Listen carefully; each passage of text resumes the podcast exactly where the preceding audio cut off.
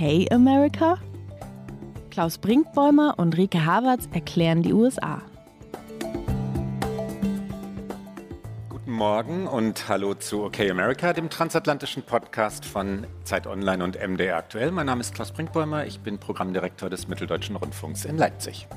Und ich bin Rika Havertz, internationale Korrespondentin von Zeit Online in Berlin. Und ähm, was für eine besondere Sendung heute. Wir freuen uns sehr, denn wir sind live dabei beim großen Zeit Online Podcast Festival hier in Berlin. Wenn Sie uns wie gewohnt über Ihre Apps oder im MDR Radio hören, dann wundern Sie sich nicht über die etwas andere Stimmung, denn Sie hören den Live-Mitschnitt. Es tut uns leid, dass Sie nicht dabei sein können. Wir freuen uns über alle anderen, die hier sind.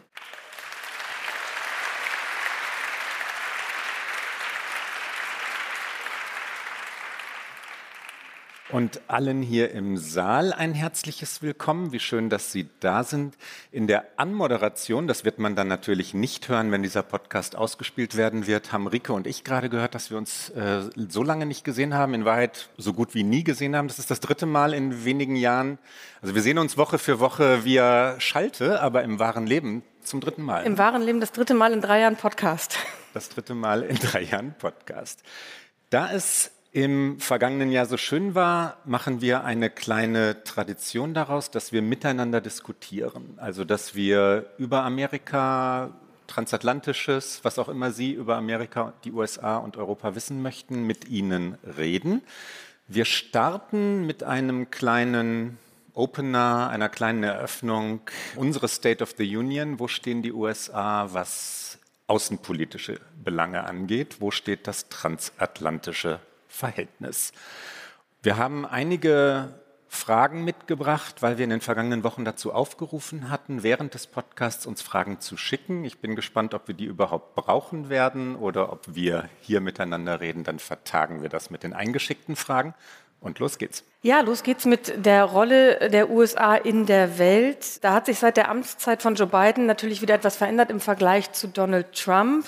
Dann kam der Krieg Ende Februar 2022. Ich erinnere mich, als wir letztes Jahr hier auf dem Podcast Festival saßen, sprachen wir auch schon über Bidens State of the Union, die er halten musste, wenige Tage nachdem dieser Krieg ausgebrochen war. Und da rückte der Präsident die Außenpolitik in den Fokus, was in den USA Seltenheit hat, wenn der Präsident vor dem Kongress spricht. Und da sagte er, Putin dachte, er könnte in die Ukraine einfallen und die Welt würde sich überschlagen. Stattdessen traf er auf eine Mauer der Stärke, die er sich nie hätte vorstellen können. Er traf auf das ukrainische Volk.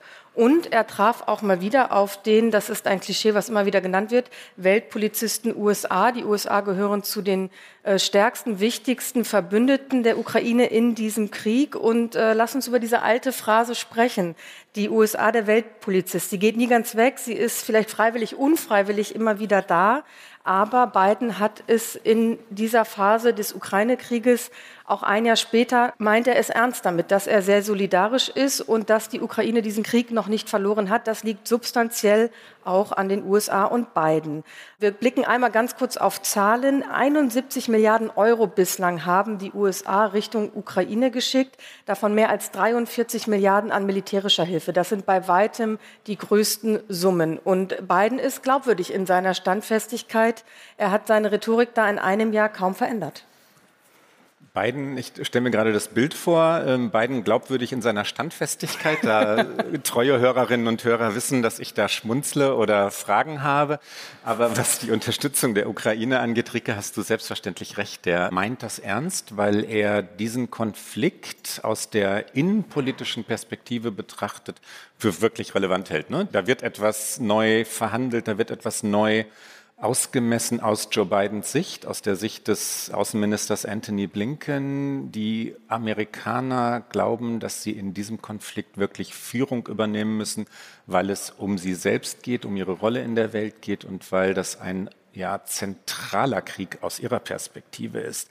Sie blicken sehr auf China. Das haben wir schon mehrfach diskutiert in den vergangenen Jahren. Das ist der zentrale Fokus der amerikanischen Außenpolitik weg von Europa hin nach China. Das hat sich wirklich verschoben und dennoch, ja, Ukraine, Russland, das hat es zurückgeholt. Äh, das Thema transatlantische Beziehungen ist neu gestärkt worden. Joe Biden übrigens ist ja sowieso ein Transatlantiker. Er, ist, ähm, er hat irische Vorfahren. Er war jetzt gerade wieder in Irland Es war ein, was eigentlich ein offizieller Staatsbesuch? Jedenfalls eine er hat Städten, also Orte seiner... Ich habe ihn auf jeden Fall in Bars gesehen. Ja, also ja, wie offiziell kann es sein, wenn er in Bars sitzt? Ich glaube, es war relativ offiziell.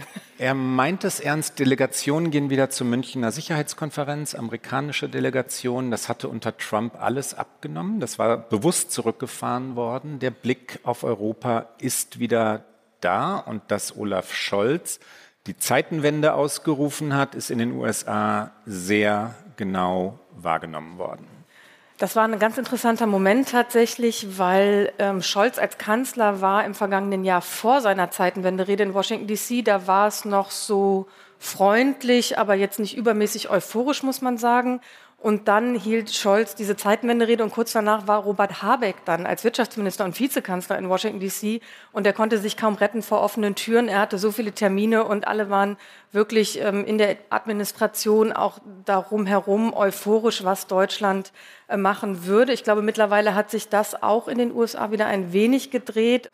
Der Druck wächst auf Europa und damit auch auf Deutschland sich noch stärker auch zu positionieren, einzuhalten, was Scholz angekündigt hat, denn Bidens Position ist ein wenig fragil. Er wird bald mit etwas anderem beschäftigt sein als mit dem Krieg in der Ukraine. Er hat angekündigt, noch einmal Präsident werden zu wollen. Ich gehe davon aus, dass wir heute kurz auch darüber reden werden.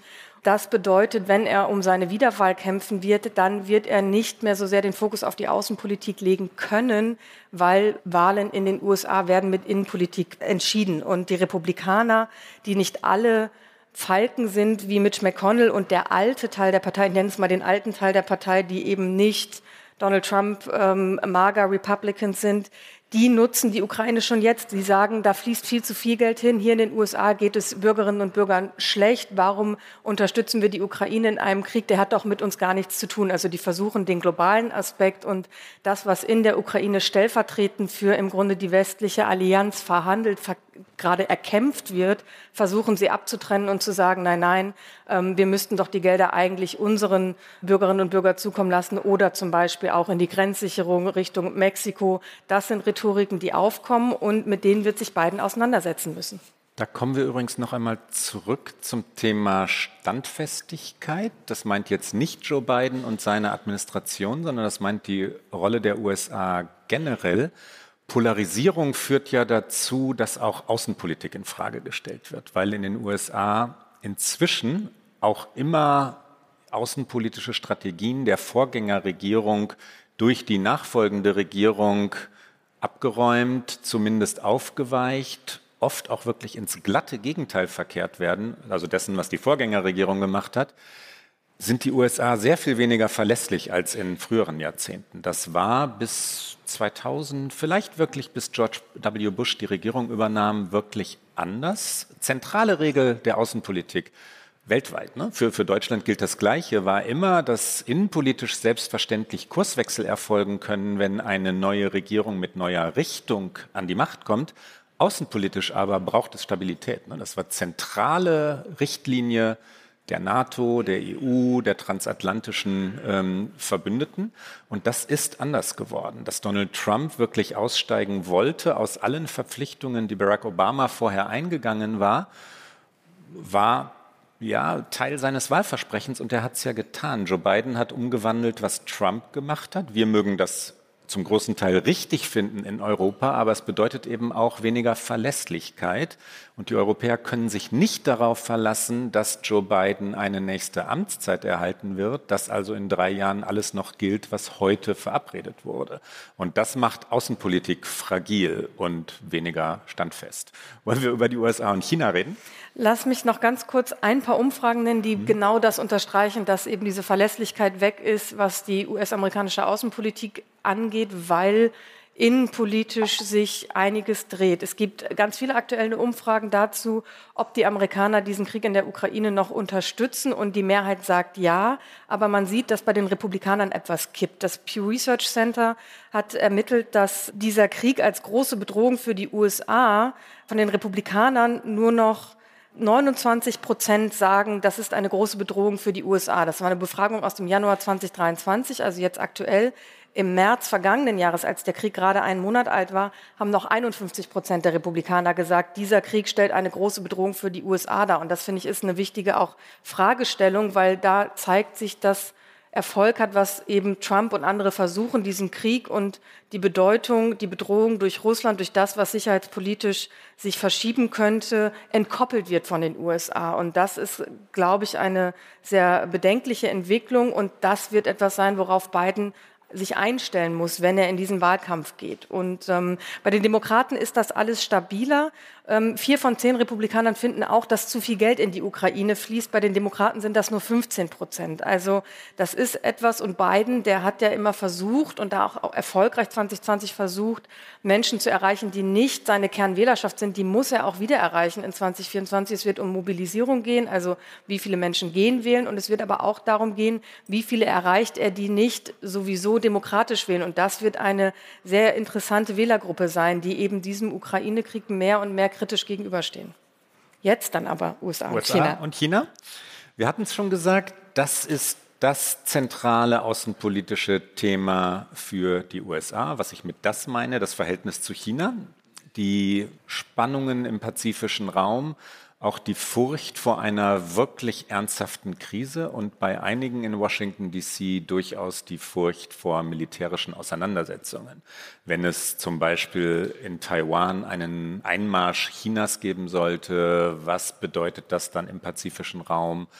Wie würden die USA reagieren? Wie ernsthaft würden sie einsteigen? Das wird längst debattiert. Und wenn es um den Konflikt von Weltmächten geht, und das logischerweise, das ist eine Binse, sind die beiden großen Weltmächte unserer Zeit, wird es heikel. Biden und Xi Jinping, wie gehen die beiden eigentlich miteinander um?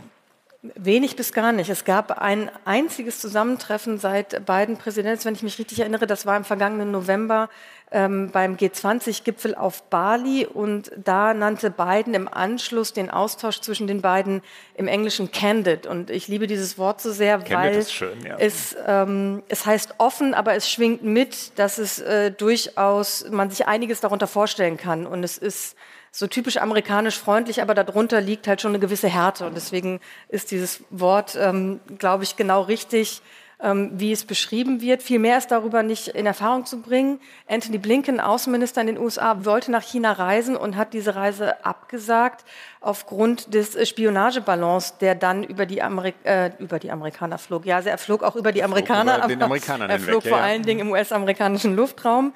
Und äh, Berichten zufolge wird dieser Besuch gerade nicht neu terminiert, weil die Chinesen jetzt sagen, nö, dann äh, kommt er halt nicht. Das heißt, momentan scheinen, ich glaube nicht, dass die offiziellen Kanäle nicht mehr funktionieren. Es wird da auf diplomatischer Ebene schon gesprochen werden, aber es gibt keine äh, High-Profile-Treffen gerade. Und das liegt eben an sehr, sehr vielen Themen. Ich glaube, vor allen Dingen sind die Chinesen auch entzürnt über den Chips Act, den Biden äh, verabschiedet hat, mit Hilfe der Demokraten und der Republikaner. Der Chips Act meint Chips- und Halbleiterproduktion, die in den USA gefördert wird. Und das zeigt China, oh, die wollen sich unabhängig machen, die wollen sich auch von dem befreien, was wir über Jahre oder Jahrzehnte gemeinsam gemacht haben. Und das zeigt natürlich Distanzierung. TikTok-Verbote werden überall in den USA diskutiert, vor allem im amerikanischen Kongress. Die Republikaner sind dort scharf, auch in einzelnen Bundesstaaten. Das Abgeordnetenhaus von Montana übrigens hat im, im April ein Gesetz verabschiedet, das das Totalverbot von TikTok im Bundesstaat Montana verabschieden bzw festzimmern soll, was ich ja auch wieder interessant finde, dass ein Bundesstaat glaubt, Regeln für das Internet aufstellen zu können. Aber das ist wieder etwas anderes. In Montana geht ja viel. Montana geht vieles, ja. Dieses Gesetz, was du gerade angesprochen hast, das liegt jetzt noch beim äh, Gouverneur Greg äh, Gianford, der es eben unterzeichnen müsste, damit es auch in Kraft tritt. Er hat nur gesagt, er würde es prüfen. Insofern äh, mal schauen, äh, wenn er es prüft und sich dafür entscheidet, dann werden wir mit Sicherheit darüber reden, wie Montana es dann schafft, diese Regel fürs Internet durchzusetzen. Über den Spionageballon haben wir gerade schon ganz kurz gesprochen. Das war natürlich der offensichtlichste Eklat zwischen diesen beiden Mächten in den vergangenen Monaten. Das Pentagon untersucht diesen Spionageballon. Ich bin mir sicher, auf amerikanischer Seite gibt es natürlich auch Instrumente, die vielleicht nicht als Spionageballon über dem chinesischen Luftraum fliegen, aber natürlich versuchen beide gegenseitig sich äh, auszuspionieren, Daten zu ermitteln. Bei diesem Spionageballon steht im Raum, dass die Chinesen vor allen Dingen über militärische Gebiete geflogen sind, um vielleicht auch gewisse Technik abzugreifen, über Aufnahmen von Waffensystemen, um daraus etwas zu lernen. Also das ist nicht nur ein wirtschaftlicher Wettbewerb, das ist natürlich auch ein militärischer Wettbewerb. Und für Biden ist das Überthema, glaube ich, das hat er von Anfang an in seiner Präsidentschaft deutlich gemacht, der Wettstreit der Systeme. Und die Frage ist, wie geht dieser Wettstreit aus? der sich, der Wettstreit meine ich, äh, jetzt noch einmal manifestiert im, im Ukraine-Krieg. Kommen wir noch mal ganz kurz dahin zurück, weil die chinesische Unterstützung ja wichtig ist. Die chinesische Unterstützung Putins oder, wenn man es etwas neutraler formulieren möchte, die Tatsache, dass China sich nicht distanziert von Putin. Das macht es beiden schwerer, das macht es dem Westen schwerer und das wird als das gedeutet, was es ist, eine Distanzierung Pekings von der westlichen Position gegenüber der Ukraine und vor allem gegenüber Moskau. Das ist, glaube ich, das, woran sich im Moment die Kühle, die Kälte kann man auch sagen, die, die wirklich schroffe Gegenüberstellung der beiden Weltmächte erst einmal zentral manifestiert. Jetzt habe ich vergessen, was du gefragt hast, Rike. Wie der Wettstreit der Systeme ausgeht. Ich habe dir eine Glaskugelfrage gestellt. Wenn wir, wenn wir die Aufnahme machen im normalen Leben, dann drücken wir in dem Moment auf, äh, auf Stopp, was wir jetzt nicht können. Der Wettstreit der Systeme wird äh, natürlich nicht enden. Wettstreit, es sei denn durch einen Krieg, was wir alle nicht hoffen. Ne? Aber die, ähm, das wird ein ja, rivalisierendes Verhältnis, also eine Rivalität bleiben die freie Welt ist nach meinem, das ist eine große Frage, die du gerade gestellt hast. Ich denke so drüber nach, während ich jetzt, äh, während ich jetzt reden muss. Ich habe ähm, das sehr geschickt gemacht, dass ja, ich sie ja, dir gestellt habe. Ja, ja. Die ist, die ist natürlich wirklich philosophisch. Ich glaube, dass die Freiheit, die amerikanische Freiheit, unsere Freiheit, die demokratische Freiheit robuster sein wird. Ich glaube, dass China in, an vielen Stellen, Covid zuletzt, dann ja auch wirkliche Demonstrationen im Land betreffend gelernt hat, dass diese ständigen Restriktionen, dieses Repressive, das dieses System ja hat, nicht wirklich leistungsstark ist und nicht wirklich robust ist. Aber ich weiß, dass das eine gewagte These ist. Soll hast ich noch kurz darauf antworten? Hast du, ja, ja, bitte. Hast du eine ähm, Gegenthese? Oder? Nee, nicht unbedingt eine Gegenthese. Ich glaube, dass viel davon abhängen wird, wie robust die amerikanische Demokratie im Inneren bleiben wird. Ich glaube, das ist natürlich auch entscheidend dann für die äußere Robustheit ähm, die im Westen immer noch auch davon abhängt, wie sich die USA aufstellen. Und ich glaube, dass wenn Joe Biden 2024 nicht noch einmal gewinnt und dann mutmaßlich Donald Trump oder ein ähnlicher Kandidat wie Donald Trump, aber vor allen Dingen, wenn es Donald Trump werden würde, der eben schon vier Jahre im Weißen Haus saß, vor bei seiner ersten Wahl da so reingestolpert ist, auch in diese Institutionen so reingestolpert ist und ich glaube jetzt viel mehr weiß darüber, wie er diese Institutionen für sich nutzen kann. Und für sich nutzen heißt sie im Grunde genommen zu manipulieren und zu zerstören. Und ich glaube dann werden vier weitere Jahre Donald Trump deutlich gefährlicher für die USA im Inneren als die ersten vier Jahre. Und ich glaube, das wird sich dann auch vor allen Dingen, wenn wir dann reden 2024, wo wir eine neue Situation in der Ukraine haben werden, das glaube ich nicht, dass dieser Krieg auf diesem Level noch so lange weitergeht, wo wir mutmaßlich äh, nochmal eine verschärfte Konfliktsituation in Taiwan haben werden. Und ich glaube, wenn dann die USA ausfallen, weil sie mit sich selbst beschäftigt sind und einen Präsidenten haben, der eben diese demokratischen und freiheitlichen Werte nicht nach außen vertritt, dann wird es kritisch. Wenn wir diese State of the Union, die wir gerade zu formulieren versuchen, abrunden wollen, außenpolitische Aspekte ähm, besprechen wir ja gerade, dann gehört nach meinem Gefühl Protektionismus noch dazu. Die USA unter Joe Biden sind nicht so freundlich, so international, wie man es möglicherweise vor dem Amtsantritt Bidens vermutet hätte.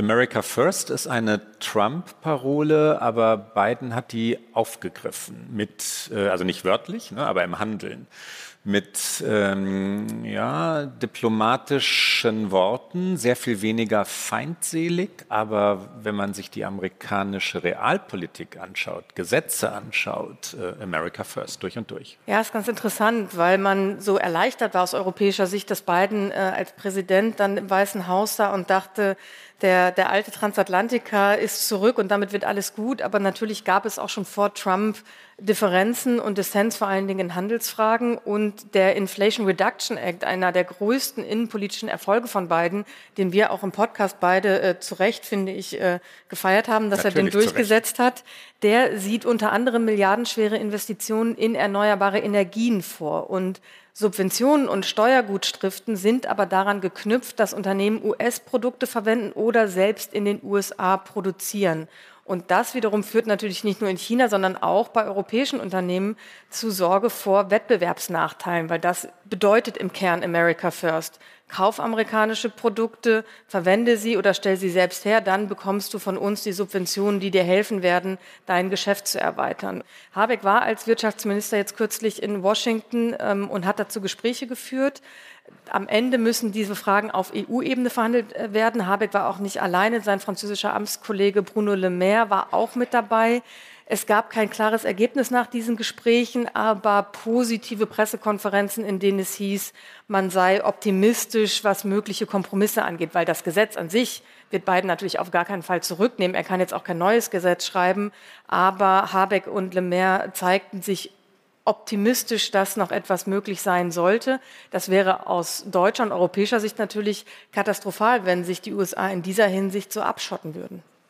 Ein Ausblick zum Schluss unseres ersten Teils der heutigen OK America Ausgabe. Was passiert nach 2024, nach der Wahl?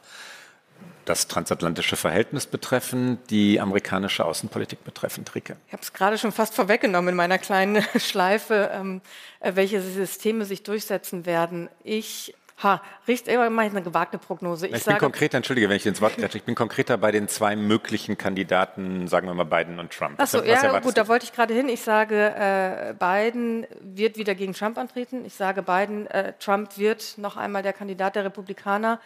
Und ich mache jetzt eine ganz gewagte These, ich glaube 18 Monate vor dieser Wahl, äh, Biden wird gewinnen, aber knapp. das ist meine Hoffnung, das ist einfach nur meine, meine naive Hoffnung. Ähm, ich glaube aber, dass die Demokraten aufpassen müssen, weil es gibt so Stimmen, die sagen, ja, ja, Biden hat es total im Sack. Das, äh, das schafft er, weil das ist ja genau die Begründung, womit er äh, jetzt eben in diesen Wahlkampf geht. Ich habe Trump einmal geschlagen, ich kann ihn auch nochmal schlagen.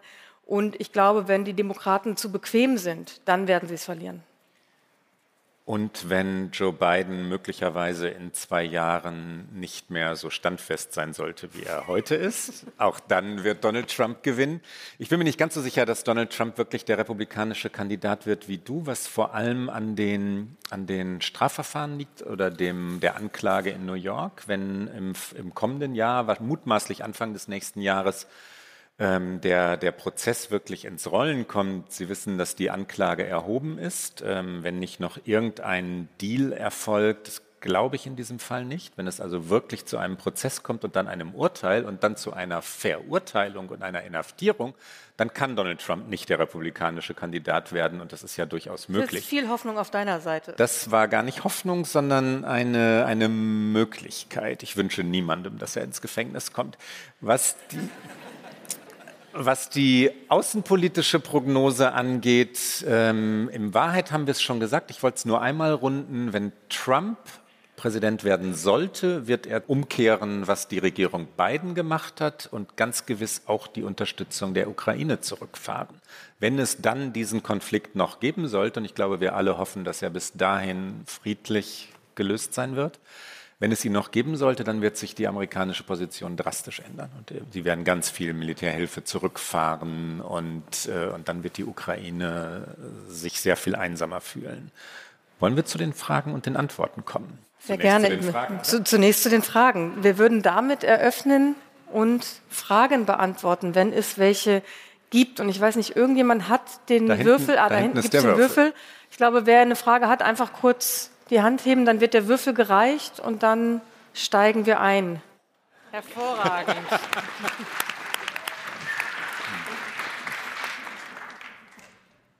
Und zwar würde ich gerne meine Frage auf die Polarisierung innerhalb äh, der USA beziehen. Äh, was ist zunächst aus Ihrer Sicht, was sind die Optionen, um diese Polarisierung aufzulösen?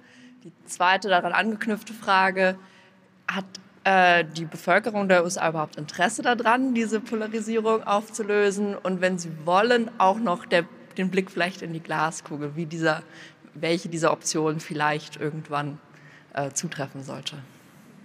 Es würde uns freuen, wenn Sie mal auch ganz kurz Ihren Namen sagen und sich ganz ja. kurz vorstellen. Ja, ja gerne. Äh, Sabrina, äh, mein Vorname Sabrina Viehweg und ich bin äh, ja, Ende 20 und in der Unternehmensberatung tätig. Danke. Polarisierung, die Möglichkeiten, sie zurückzufahren, äh, gibt es natürlich, aber es stehen wirtschaftliche und natürlich auch politische Interessen dagegen. Man könnte durch ernsthaften Journalismus selbstverständlich dazu beitragen, dass äh, die andere Seite nicht dämonisiert wird, nicht, äh, nicht immer weiter in die Ecke getrieben wird, nicht zum Feind erklärt wird. Ne? Das wäre eine wesentliche Aufgabe für die Medien, so wie ich Journalismus in Deutschland verstehe und den auch liebend gerne in den USA verstehen würde. Es ist aber anders. Fox News und CNN und nicht nur die, auch andere wissen, dass sie durch Polarisierung mehr Profit erzielen. Das wissen sie und das haben sie über die Jahre erfahren und deswegen machen sie es so und deswegen betreiben sie es auch weiter ich sehe die Chance nicht wirklich, dass Sie sagen, wir haben eine Rolle, die, ja, wir haben eine Verpflichtung für die amerikanische Demokratie, für die Stabilität der Gesellschaft. Und wir fahren das jetzt mal zurück und berichten sachlicher und berichten objektiver und versuchen wirklich zu recherchieren, was die Wirklichkeit ist. Ja, das ist die Aufgabe von Journalismus. Und dann die Analyse. Das passiert in Amerika zu selten und das steht dem entgegen. Auch die Parteien erleben, dass die Spendenaufkommen steigen durch Polarisierung weil die Anhängerschaft, die Wählerschaft ähm, eher eben mobilisiert wird, aufgestachelt wird und dann zum Portemonnaie greift, weil sie wirklich ernsthaft glaubt, einen Feind verhindern zu müssen. Das stärkt die Spendenbereitschaft. Ja, wie viele Menschen spenden für Donald Trump? Es sind wirklich Millionen von Amerikanern, die Donald Trump Geld geben. Und er hat mutmaßlich immer noch genug, ja, die äh, und trotzdem tun sie es, weil sie glauben, die Demokraten und dann Bewegungen wie Black Lives Matter, Migranten abwehren zu müssen und deswegen äh, gibt es diese Selbsterhaltung der Polarisierung und Selbsterhaltung führt zu Verstärkung der Polarisierung. Eine ausgewogene Politik der Regierung äh, Joe Bidens, eine Politik, die dafür sorgt, dass es Amerikanerinnen und Amerikanern besser geht, äh, kann dazu führen, dass, dass die Wut ein bisschen heruntergedimmt wird. Die Hoffnung ist bei mir aber nicht so ganz groß, weil es das immer mal gab, ja, dass äh, die amerikanische Wirtschaft äh, floriert hat, dass, dass das Land vergleichsweise gesund war, dass es friedliche Zeiten waren. Und trotzdem hat Fox News gemacht, was es getan hat und kam damit durch. Und Polarisierung wurde dennoch weitergetrieben. Der Kulturkrieg, und das ist es in Amerika inzwischen, äh, geht nach meinem Gefühl leider, leider weiter. Wir sind noch weit davon entfernt, dass das Land diese Erkenntnis hat, also flächendeckend die Erkenntnis hat, äh, dass es sagen würde, boah, wir müssen das wirklich verändern. Ich ergänze vielleicht noch kurz nicht die systemische Ebene, sondern vielleicht die Ebene der, da hatten Sie, glaube ich, auch noch gefragt, so was, was, ob die Menschen überhaupt ein Interesse daran haben. Das kann ich jetzt nicht empirisch belegen, sondern nur aus persönlicher Erfahrung von jetzt dann äh, zwei Jahren im Land.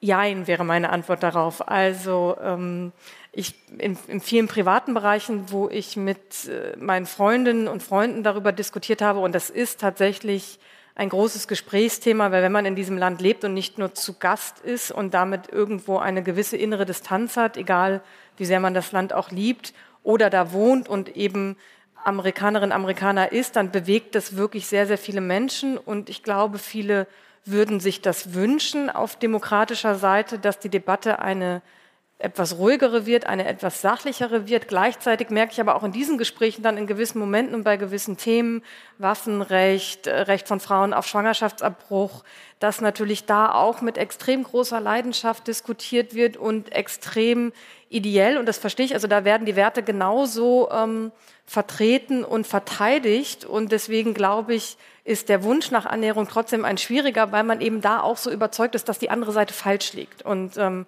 auf republikanischer Seite, auf konservativer Seite, ich habe tatsächlich auch ein paar Freunde, deren Eltern zum Beispiel eher konservativer sind. Also ich habe jetzt nicht nur mit Geschichten zu tun gehabt, wo ich mit Republikanern gesprochen habe. Auf Geschichten, auf Rechercheebene habe ich kaum einen Republikaner getroffen, der nicht absolut überzeugt ist unsere Seite ist die richtige und unsere Seite muss gewinnen. Das ist ja auch die Rhetorik, die Sie einfach seit 2016 im Grunde genommen jetzt konstant hören. Es geht um die Verteidigung unseres Amerikas. Es geht um die Verteidigung unserer Freiheit. Und davon sind sie, glaube ich, nicht mehr runterzubekommen.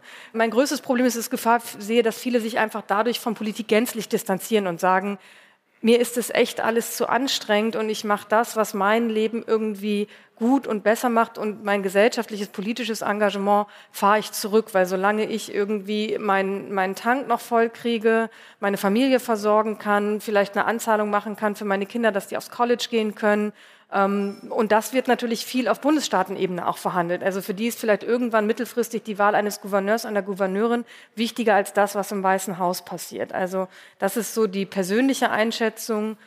Wenn irgendwann eine Seite gewinnt, glaube ich, aufgrund des demografischen Wandels wird eher die liberale Seite irgendwann gewinnen. Das dauert nur länger, als wir das, glaube ich, alle vermuten. Und es sind auch nicht alle jüngeren Menschen in den USA liberale und demokratische Wählerinnen und Wähler. Also insgesamt sind die USA deutlich konservativer in der Masse und moderater als zum Beispiel wir in Deutschland oder in Europa im Durchschnitt. Insofern würde das noch einen Moment dauern.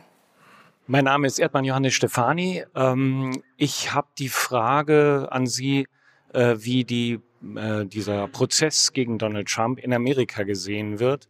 Hintergrund ist, dass ich in einem Gespräch mit Amerikanern auch festgestellt habe, dass unsere Sicht zum Beispiel auf Obama oder bestimmte Dinge ganz anders ist als das, was in Amerika äh, so gesehen wird. Für uns spielt der Prozess gegen Trump eine große Rolle. Uns beschäftigt das sehr. Wie ist das in Amerika? Spielt das dann eine Rolle oder sagen die eher, ähm, na, das gehört zu ihm dazu und das beeinflusst meine Wahl dann auch nicht? Diejenigen, die Trump gewählt haben und wieder wählen wollen, für die ist das nicht relevant. Die interessiert es nicht. Also die sagen, ähm, das ist ja eh alles falsch. Also weil so oft schon eine Lüge erzählt wurde von Trump auf so vielen Ebenen, dass, dass die faktische Wahrheit nicht mehr die Lebensrealität ist für viele Menschen, sondern die sagen, das ist unser Kandidat und ähm, das ist der Deep State, das ist ein korrupter Staatsanwalt, der eben ähm, das aus politischen Motiven heraus macht. Und das ist natürlich auch ein Teil des Problems, dass äh, solche Ämter wie diese Staatsanwaltschaft, also wie fast alle Staatsanwälte ab einem gewissen Level, auch gewählte Positionen sind. Also auch der Staatsanwalt, der jetzt dieses erste Verfahren gegen Trump in Manhattan eröffnet hat, ist ein gewählter ja, im Grunde, also es ist kein Politiker, weil er Staatsanwalt ist, aber er gehört zu den Demokraten. Also es ist nicht wie bei uns ein unabhängiges oder vermeintlich unabhängiges Amt. Das heißt, auch da sind die USA wieder sehr zweigeteilt. Die, die Trump gut finden und die an ihn glauben, die drehen sich dieses Verfahren so zurecht, dass es nicht stimmig ist. Die, die sagen, ähm, er muss verfolgt werden. CNN hatte eine Live-Berichterstattung vom Flugzeug von Trump, wie es in Florida abhob, in New York landete. Also es wurde alles minutiös verfolgt, aber auch da glaube ich, das war zu viel. Das hat für viele auch einen Ermüdungsfaktor dargestellt. Und die dritte Frage, die sich stellt, ist eine weitere Ebene. Ist es überhaupt den Demokraten dienlich, dass Trump jetzt angeklagt ist an einem Prozess, dessen Ausgang völlig offen ist, wenn es denn zum Prozess kommt, weil er dadurch so viel Aufmerksamkeit bekommt, das wollen wir eigentlich gar nicht. Aber auch natürlich, ich habe gerade CNN erwähnt, natürlich auch alle New York Times, alle Tageszeitungen, die Schlagzeilen hat damit wieder Trump beherrscht. Ist es damit falsch, Anklage erhoben zu haben? Ich glaube, das ist eine aus juristischer Sicht ist es richtig. Die Grand Jury hat gesagt, dieser Prozess, also man soll dieses Strafverfahren äh, angehen, dann muss der Staatsanwalt sich nach diesem Urteil dieser Grand Jury richten. Politisch, glaube ich, kann man das ähm, von beiden Perspektiven aus betrachten. Noch ganz kurz ergänzend, Herr Stefani, ich glaube, dass wenn Sie, Sie haben ja gerade Obama angesprochen, wenn Sie das, das äh, gegeneinander stellen, wie Obama hier in Europa gesehen wird und wurde und wie wir jetzt auf Trump und dieses Verfahren blicken, dass sich das leicht unterscheidet. Äh, Sie haben recht damit, Obama ist in Europa sehr viel positiver bewertet worden als innerhalb Amerikas, jetzt mal von seiner Kernanhängerschaft abgesehen. Ne? Er ist sehr viel kritischer gesehen worden dort was ähm, politische Gesetzgebungen, vor allem die wirtschaftliche Lage der USA anging. Da, da, sind ihm viele Vorwürfe gemacht worden, während er hier als Friedenspolitiker, Weltpolitiker gesehen wurde ähm, und etwas ja, romantisiert, sage ich jetzt mal, betrachtet wurde. Ne? Bei Trump, äh, bei diesem Verfahren jetzt, ähm, ich schließe an den zweiten Punkt an, den Ricke gerade äh, formuliert hat, ähm, ist es so, dass, dass das omnipräsent ist in den USA. Rund um die Uhr, weil Trump jetzt schon mit der Erzählung durchdringt, das ist ein politisches Verfahren bei seiner Anhängerschaft. Ne? Das ist, äh, ich will in den Wahlkampf, ich bin der Favorit, ich führe mit 60 Prozentpunkten in den, in den Umfragen. Das Land braucht mich, das Land will mich und äh, die versuchen mich gerichtlich ähm, wegzusperren. Äh, eine politische Anklage und dann wird er ja verglichen mit Mandela von eigenen Anhängern. Diese Omnipräsenz, ähm, und Rika hat es ja gerade gesagt, Live-Berichterstattung, als er vom Flughafen zum Gericht fuhr und, ähm, und Hubschrauber, die dann, die dann dem Konvoi folgten, das ist größer, als es hier berichtet wird. Ne? Bei uns gibt es Meldungen darüber, es gibt eine Anklageerhebung und dann steht es irgendwo auf Seite 4 oder Seite 5 ähm, der, der Tageszeitung der gedruckten. Und, ähm, und ja, natürlich, was, was schnell eine oder was kurz eine, eine zentrale Berichterstattung, eine Aufmachermeldung in dem Moment, als die Anklage erhoben wurde, aber dann war es auch schnell wieder weg. Ne? Das, das ist diesmal anders. Also genau spiegelverkehrt, würde ich sogar sagen.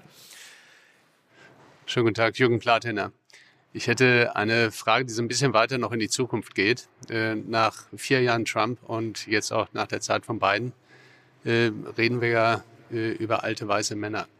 Die Frage geht dahin, auch was die Standhaftigkeit vielleicht angeht, dieser beiden Protagonisten. Ähm, wie sehen Sie die Zukunftsfähigkeit beider Parteien, der Republikaner und Demokraten und deren Reformfähigkeit? Ich kann eine schlecht. Möchtest du weitermachen? ja, ich ver versuche mich an einer Differenzierung. Die, nein, ich kann auch, aber nein, mach ruhig. Was die beiden alten weißen Männer angeht, es gab vor einigen Tagen eine Umfrage, wenn ich es richtig in Erinnerung habe, von NBC, wo die Mehrheit der amerikanischen Wählerinnen und Wähler sagte, sie lehne genau diese beiden, und das war jetzt parteiübergreifend oder parteiunabhängig, Kandidaten ab. Sie sei dagegen, dass es wieder Biden gegen Trump sei, weil die Probleme des Landes, wie soll man sagen, jüngere Probleme seien. Ja?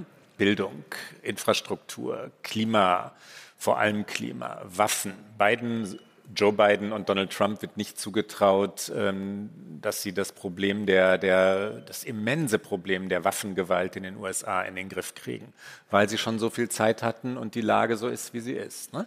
Reformfähigkeit, ähm, ich kann es nicht wirklich differenzieren. Ähm, die Demokraten sind lernfähiger, was innerparteiliche Strukturen angeht. Sie haben in den vergangenen Jahren immer mal ähm, Obama war da sehr, sehr, sehr forsch. Ne? Die, die Wahlkampfmethoden geändert, die, die Art des, des Parteimanagements geändert. Sie sind sehr viel zielstrebiger als in früheren Jahrzehnten. Sehr viel, man kann auch sagen professioneller. Man kann auch sagen kühler, man kann sagen republikanischer unterwegs als in früheren Jahrzehnten, ne? abgeklärter. Die sind lernfähig, aber kann sich das amerikanische Parteiensystem wandeln? Es bräuchte natürlich, Herrgott, noch, wir haben so oft drüber geredet, eine dritte, vierte Partei, ne? eine grüne Partei in Amerika. Ähm, das wird sich nicht verändern nach meiner Einschätzung, weil es sich so ähnlich wie die, wie die Polarisierung immer wieder selbst verstärkt. Es kommt so viel Geld in dieses System, dass eine neue Partei chancenlos ist. Es gibt ja eine grüne Partei in Amerika, sie dringt nur nicht durch, weil sie nicht finanziert wird. Ne? Es gibt keine Spendeneinnahmen dort. Ich bleibe bei meinem Schlecht. Schlecht fasst es prägnant zusammen. Ja, hallo, ich hatte auch eine Frage. Mein Name ist Sophia Schmid, ich bin ähm, Studentin gerade ähm, und es schließt ein bisschen daran an. Meine Frage wäre, wie würden Sie einschätzen, wie strategisch Donald Trump tatsächlich vorgeht? Also inwiefern sind die Aussagen, die er tätigt, vorher durchdacht und überlegt oder inwiefern sind es auch eher ja, Aussagen, die seinem, weiß nicht, naturell entsprechen, die dann mehr schlecht als recht zusammenpassen zu einer Strategie, die sich dann irgendwie eher im Nachhinein ergibt? Das Verrückte oder das, was in Deutschland oft nicht gesehen wird, bei, wenn es um die Person, die Persönlichkeit Donald Trumps geht, Frau Schmid, ist, dass er dieses spontane, erratische zu seiner Strategie gemacht hat.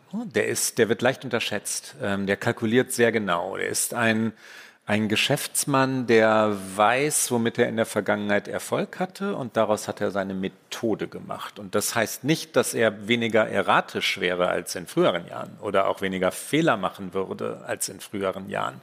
Der redet sich immer wieder um Kopf und Kragen und weiß aber eben auch, genau das war ja das, weshalb die Menschen mich gewählt haben. Und ähm, das verbindet also auf eine Aus meiner Sicht ähm, irgendwie auch schiefe, windschiefe, also Art äh, Strategie und Spontanität oder, oder St äh, Strategie und Reflexhaftigkeit ähm, und und erratisches Handeln, wie ich das bei wenigen Menschen so erlebt habe. Ne? Und ähm, der, der ist, was seinen Wahlkampf angeht, nach allem, was man bisher weiß, nicht sehr professionell. Das Team Trump ist schwach vorbereitet, ist nicht sehr gut organisiert. Er war überrascht von der Stärke Ron DeSantis, also des ähm, republikanischen Gouverneurs von Florida des mutmaßlichen zweiten Favoriten. Im Moment liegt Trump vorne, DeSantis ist die Nummer zwei in den Umfragen. Ähm, davon war er überrascht. Und jetzt scheint sich aber ein, ein wirklich stabiles Wahlkampfteam zu formen. Er hat die Leute inzwischen angeheuert und es scheint, wenn man das äh, so früh schon, schon wirklich bewerten kann, es scheint eine professionelle Kampagne zu werden. Und dann wird es so werden wie vor vier oder fünf Jahren, das ganze Wütende, das ganze Erratische, aber in professionellen Strukturen.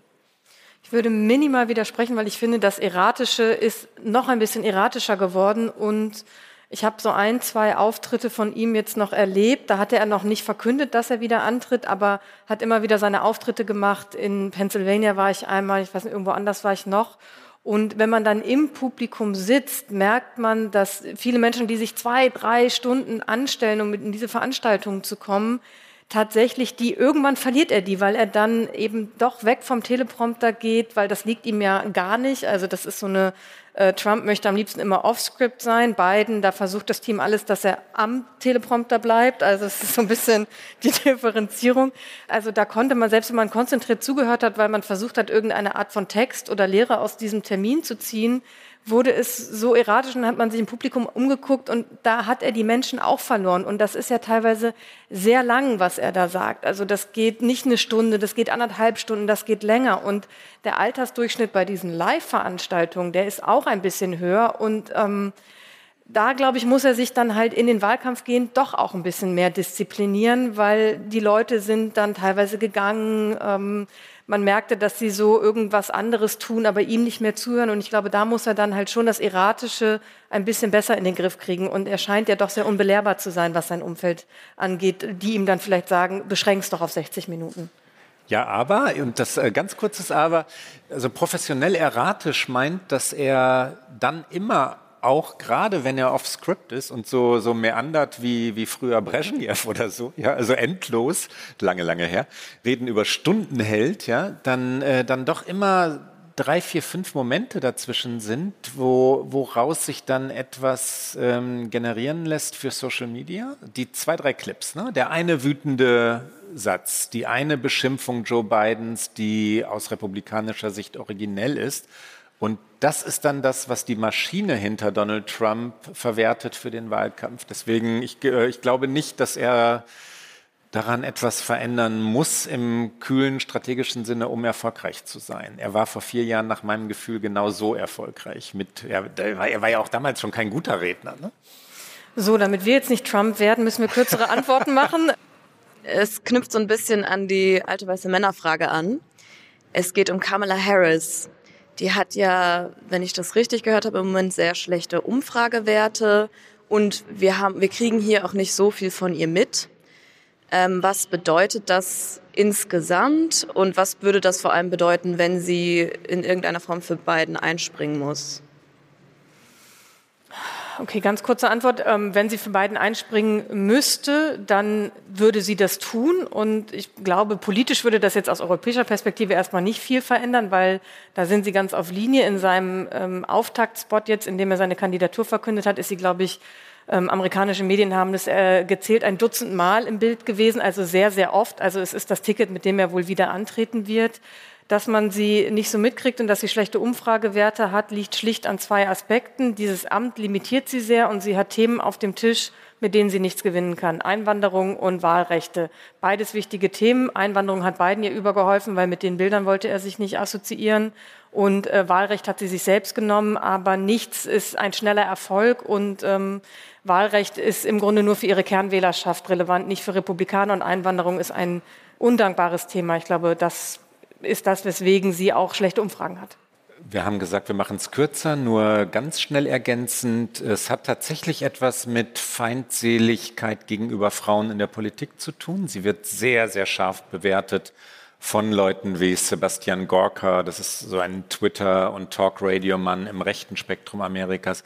Und das ist schlicht misogyn. Da, dafür kann Frau Harris nichts. Ähm, und dann kommen wir zur nächsten Frage, weil wir nicht Donald Trump sein wollen. Ne? Hallo, Rüdiger Freundal aus Köln. Wir hatten letztes Jahr schon mal gesprochen gehabt. Wissen Sie vielleicht noch? Ja, ja. Ganz ernsthaft, Wir ja. auch Fotos gemacht. Ja, ich weiß. Ganz kurze Frage Schön, zum dass Sie wieder da sind. Christian Freund. USA und China. Und zwar, es wird immer ganz selten nur gesprochen über die Softpower der USA im Vergleich zu China, weil ich unterstelle, dass die meisten Nicht-Chinesen keine Lust hätten, in Verhältnissen wie in China zu leben. Was genau ist die Frage? Die Softpower der USA, also das, die, der American Way of Life, ob Ja. der nicht im Grunde genommen auch eine wichtige strategische Komponente darstellt im Umgang mit China. Ja, ich würde sagen, äh, nach wie vor, wobei die. Nein, ich würde, ich würde sagen, Sie haben recht. Ich denke drüber nach, während ich rede. Die, die, die, USA bleiben eines der attraktivsten Länder für Flüchtlinge, für Migranten, für Migrantinnen, natürlich wegen des American Way of Life. Sie bleiben attraktiv, sie bleiben, sie bleiben sehr viel beliebter als China und, äh, und das ist wie gerade schon gesagt, und, äh, und wird natürlich strategisch auch eingesetzt.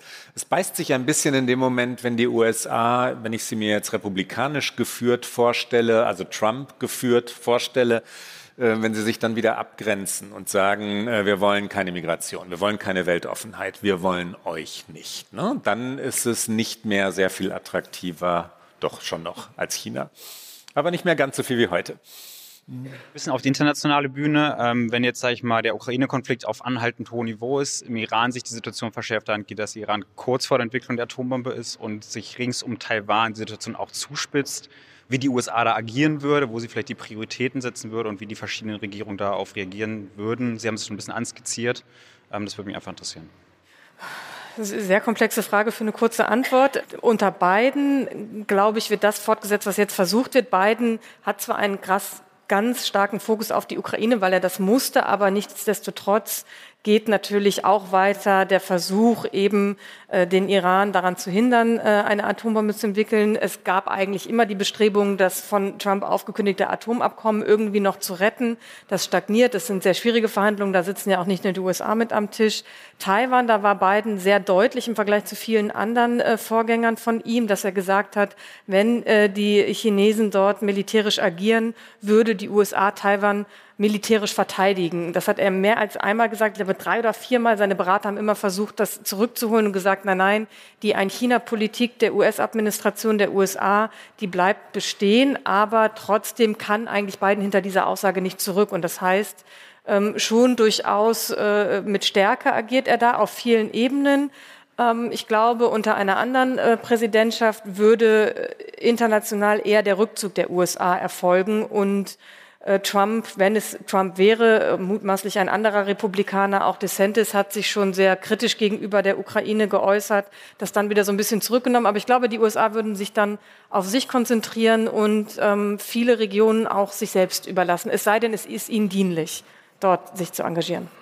Zum Iran nur einen Satz ergänzend. Die amerikanische Regierung, die jetzige, vor allem das State Department, das Außenministerium, hätte gerne Verhandlungen intensiviert, wie Rike es gerade schon sagte, weil aber die iranische Regierung gegen das eigene Volk so vorgeht, wie sie das gerade tut und ähm, eigene Bürgerinnen und Bürger ja wirklich hinrichten lässt und Demonstrationen niederknüppelt, gab es den Spielraum nicht. Ne? Und insofern ist da leider, aus meiner Sicht jedenfalls leider nicht viel passiert.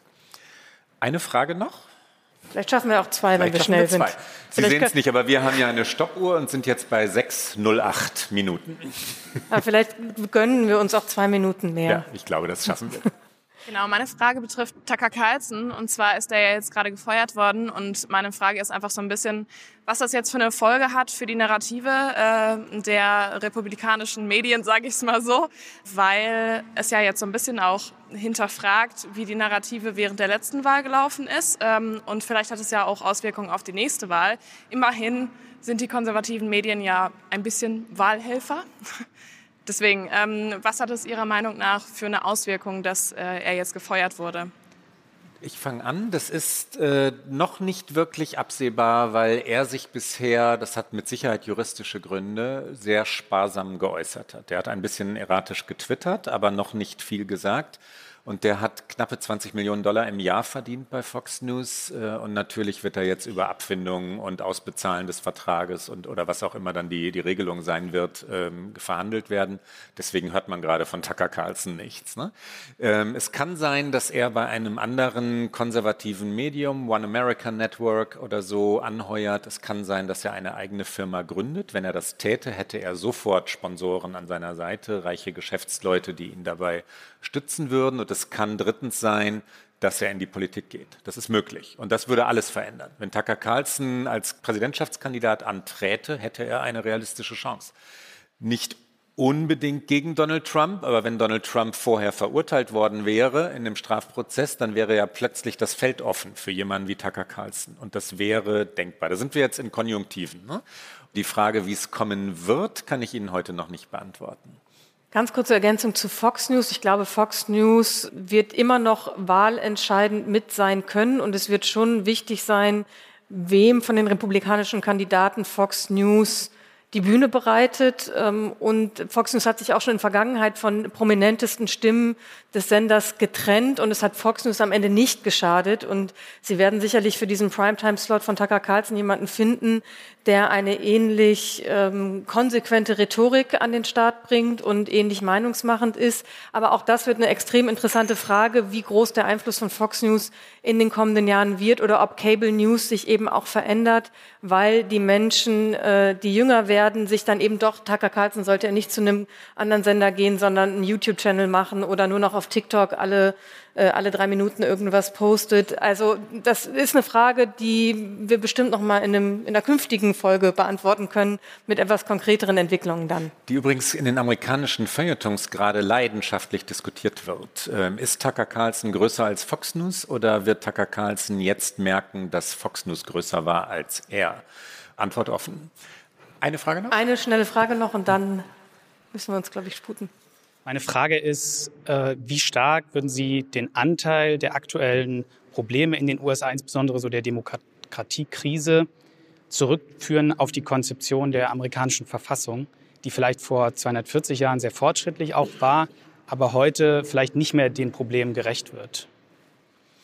Das ist ähm, eine, eine ebenfalls philosophische, sehr weitreichende und sehr, also wirklich relevante Frage. Und Sie haben gesagt, wie sehr. Es spielt eine ganz wesentliche Rolle, weil auch Fragen der Meinungsfreiheit, der, des Waffenrechts, auch Abtreibung ja immer mit der amerikanischen Verfassung begründet werden, deswegen vorm Verfassungsgericht im Supreme Court landen und, äh, und dann immer mit der Verfassung, die viele Jahrhunderte alt ist, Sie sagten es ja gerade, argumentiert wird. Die äh, Männer, es waren damals Männer, die den Text geschrieben haben, konnten natürlich nicht voraussehen, wo wir heute sein würden. Ja, es gab viele Zusätze, Amendments, ne, ähm, Verfassungszusätze über die Jahrhunderte und ja auch, auch in äh, jüngerer Vergangenheit noch, aber es spielt eine Rolle. Es gibt viele, viele Gründe, die zum Zustand Amerikas, so wie er heute ist, beitragen die, darüber haben wir in unserem Podcast schon mehrfach geredet, sehr ungleiche Verteilung von Sitzen, also sehr ähm, ländliche Bundesstaaten bekommen genauso zwei Senatoren und Senatorinnen wie Kalifornien. Ne? Und das ist nicht fair im Sinne des repräsentativen Gedankens. Die Stimmen in Montana sind deutlich wichtiger als eine einzelne Stimme in Kalifornien es ist. Auch solche Dinge spielen damit rein. Ich wollte nur ein Beispiel nennen. Es ist vielschichtig, will ich damit sagen. Aber dass sich so vieles auf, die, auf diese alte Verfassung gründet, spielt eine wesentliche Rolle. Ich kann eigentlich kaum was hinzufügen, außer dass es auch enorm schwer werden wird, dieses System politisch tatsächlich zu verändern. Und es gäbe ja einige Stellschrauben, an denen man etwas tun könnte, um direkt, ohne direkt zu sagen, wir schreiben die ganze Verfassung um, weil diese Verfassung ist aus dem amerikanischen Verständnishaus auch unantastbar, weil sie weil man so stolz ist auf dieses Konstrukt und aus der Geschichte heraus kann man auf vieles da auch stolz sein, aber in der heutigen Zeit funktioniert es nicht mehr und ich glaube, der Reformwillen, der müsste etwas größer werden und äh, nicht dann mal gedacht werden, sobald man etwas reformiert, wie der Supreme Court funktioniert oder wie die Sitze verteilt sind, solche Sachen, dass man damit die ganze Idee und Verfasstheit der Vereinigten Staaten angreift. Aber ich glaube, das ist ein Prozess, der wird noch einen Moment dauern. Und das, Ricke, was für heute? Fast. Fast weil wir haben natürlich unser Get Out auch mitgebracht.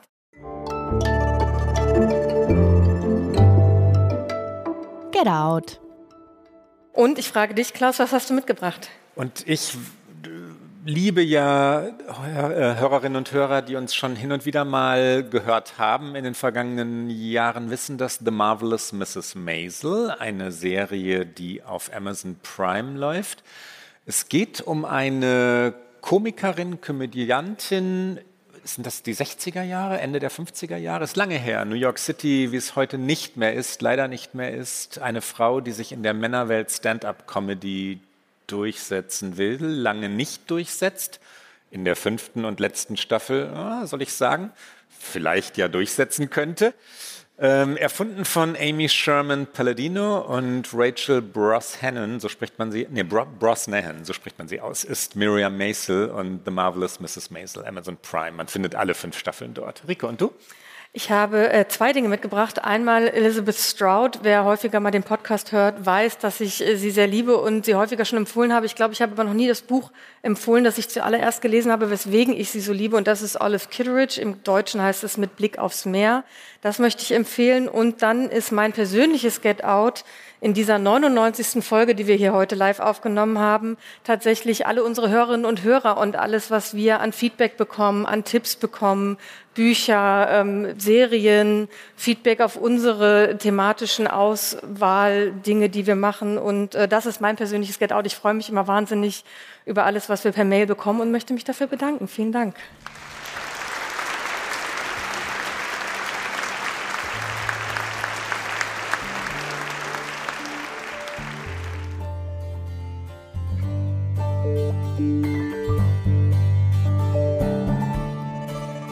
Okay America ist ein Podcast von Zeit Online und MDR aktuell. Produziert von Pool Artists.